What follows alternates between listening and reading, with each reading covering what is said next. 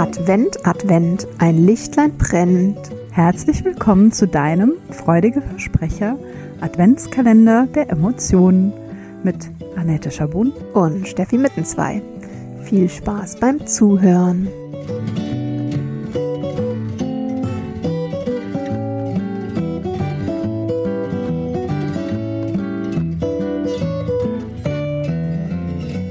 Kling, Glöckchen, klingelingeling. Ich wollte es ein bisschen adventlich, noch adventlicher gestalten als sonst. Also ich habe gegroovt. Herzlich willkommen zum neunten Türchen. Hallo. Heute, habe ich ja gestern schon gesagt, vielleicht mit, wie man oftmals hört, dem kleinen Bruder, der kleinen Schwester, der Wut. Hm. Trauer. Hm. Ja. Ja, es geht fröhlich weiter hier bei uns. Es geht fröhlich weiter. wir, wir haben es versucht, so ein bisschen äh, fröhlich einzuleiten, um dann zum Thema Trauer und oder Traurigkeit zu kommen. Mhm. Genau. Äh, ja, fangen wir doch mal mit der Beschreibung an. Was Mhm. ist denn überhaupt Trauer? Und da ist uns einerseits aufgefallen, dass Trauer eigentlich fast schon, also die klassische Trauer im psychologischen Kontext ist eigentlich keine Emotion als solches, sondern wie so ein Syndrom, also eine ähm, Vermischung, eine komplexe Reaktion aus verschiedenen Emotionen, wie unter anderem, du hast gerade schon gesagt, Wut, ähm, Schmerz, vielleicht Schuldgefühle manchmal auch. Verzweiflung und Ver- Zweifel. Verzweiflung und Zweifel, genau. Also verschiedene, verschiedene Aspekte und Traurigkeit als solches. Ja. Und ähm, hier können wir dann vielleicht auch kurz nochmal eintauchen. Was ist denn, gibt es einen Unterschied zwischen Traurigkeit und Trauer? Und da würden wir eben sagen, ja, wie schon beschrieben, Trauer ist eben diese komplexe Reaktion, eine Vermischung verschiedener Emotionen und Traurigkeit ist die, die ähm, Emotion, die wir manchmal auch meinen, wenn wir Trauer sagen. Ja. Ja, die hat nicht, ist nicht unbedingt eine Reaktion auf einen Verlust, was ja bei Trauer der Fall ist in der Regel. Ähm, auch nicht immer, aber in der Regel. Ähm, naja, ist eigentlich immer eine Mhm. Ist Verlust. Ich habe auch gerade ist überlegt, Nicht unbedingt eine Verlustreaktion ähm, oder ein Verlust eines, eines Menschen, Menschen. sondern einer Sache kann es auch sein oder Ja, genau. eines Umstands Ja. oder Lebensumständen oder ja, sowas. Mhm. Ähm, ja, und Traurigkeit ist eben ein, eine Emotion, die nach so einem Verlust auftauchen kann. Mhm. Ja. Wie fühlt sich das an? Also rein emotional, also die Emotion selbst, wie, wie spüre ich die? Oftmals so, ähm, also ich, ich beschreibe es als ein bisschen so schwer, Mhm. man würde aber auch sagen niedergeschlagen. Ähm, Teilweise leer, ja, Ähm, Leere oder ähm, ja, ich merke eben irgendwie, mir fehlt was, Mhm. also Verlust. Ähm, ja. ja, ich glaube, das Ja. beschreibt schon ganz gut. Ne? mhm. Und das macht sich dann natürlich häufig Merkt man auch gerade, wie wir gesprochen haben, ne? Ja, so wie, so, also, äh, so ein bisschen wie die, äh, da gab es doch diese nette Mayonnaise-Werbung. Die gute Mayonnaise macht irgendwie blip, blip, blip. Ja, und die, blub. Ja. also so rein körperlich oder wie kann man das gut beschreiben, ist so ein bisschen Müdigkeit, Energielosigkeit. ja, äh, Trägheit. Mhm. man weint vielleicht auch. Mhm.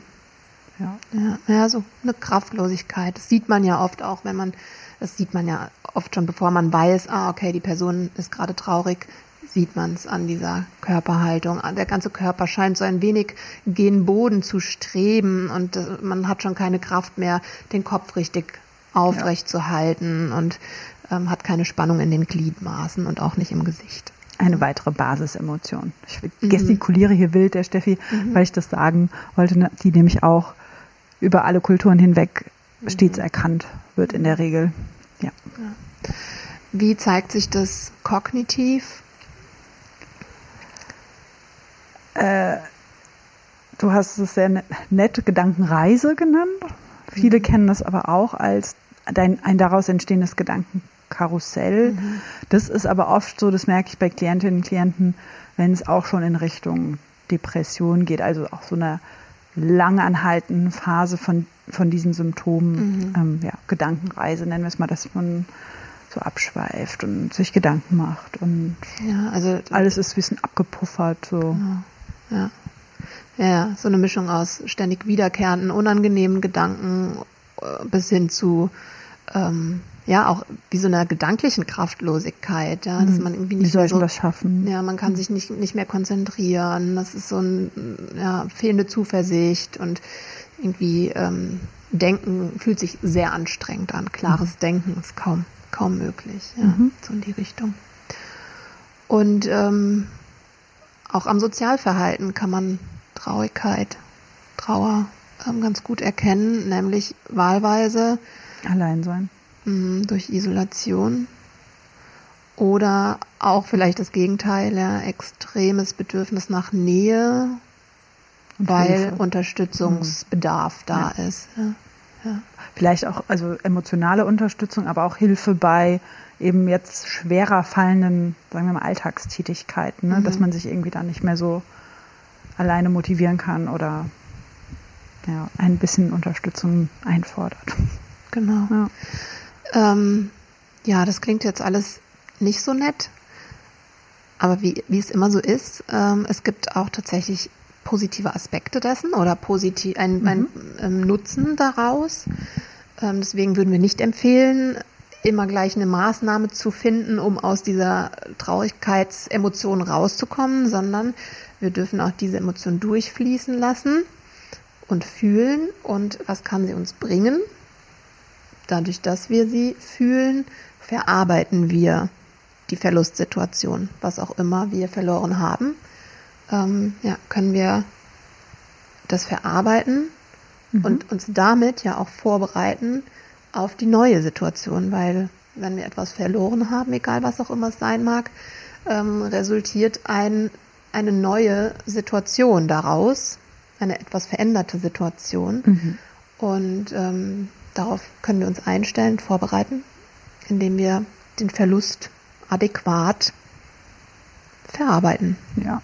Da zitiere ich nochmal ein bis zwei Volksmünder. Der eine ist, The time is on the side of change und in Deutsch wäre es vielleicht die Zeit halt alle Wunden. Hört man dann vielleicht auch gut gemeint mhm. öfter mal. Mhm. Ähm, und wir haben uns überlegt, ne, der Trauer geben wir auch dementsprechend mehr Raum und wir sprechen auch noch in der übernächsten Folge mal über so einen, diesen Prozessverlauf. Mhm. Ne, da gibt es genau. nämlich eigentlich auch so einen typischen Verlauf, den man beobachten kann oder den man beobachtet hat mhm. bei trauernden Menschen. Mhm. mhm. Genau. Nämlich, und das wird, das, das wird dann da auch vorkommen, wie du es schon gesagt hast, wenn ich da durchgegangen bin und mich auf die neue Situation eingestellt habe, und das hatten wir zum Beispiel auch im Kontext Angst schon gesagt, ne, sobald ich für einen Umgang mit einer Emotion sozusagen diese Ressource entwickelt habe, dann habe ich die eben auch ne, mhm. ne, und weiß in ähnlichen Situationen, aha, das habe ich ja schon mal geschafft und mhm. ich wachse daran. So könnte mhm. man es eigentlich sagen. Also insofern birgt, birgt, ja, mhm. birgt ja. Trauer mhm. auch, wie fast alle Emotionen, ja, wahrscheinlich schon, Wachstumspotenzial. Mhm. Ja. ja. Ja, und Aufbau von, von Ressourcen. Ne? dadurch, dass wir, dass wir Erkenntnisse haben und lernen und also wahrscheinlich einerseits lernen, wir gehen daran nicht zugrunde, sondern wir können uns regenerieren. Und es ist ja immer etwas, was uns im Nachgang hilft zu wissen, wir haben das schon mal durchgestanden und dann wird es beim zweiten Mal in der Regel auch gar nicht mehr so schwer, weil wir jeweils die Zuversicht in uns spüren, das wird vorbeigehen, das hilft enorm beim größten Verlust oder bei der größten Herausforderung zu wissen, es ist nur eine Phase Hase. Ähm, Fahren verloren.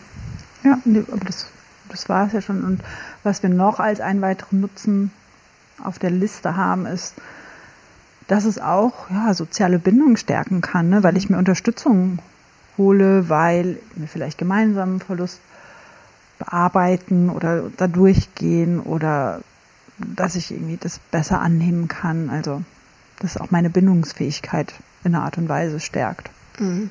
Ja, und äh, das haben wir ja jetzt nun auch schon ein paar Mal thematisiert in unterschiedlichen Folgen, äh, unter anderem auch in der Folge mit Chris Roos ähm, zum Thema ähm, Beziehungen unter Extrembedingungen.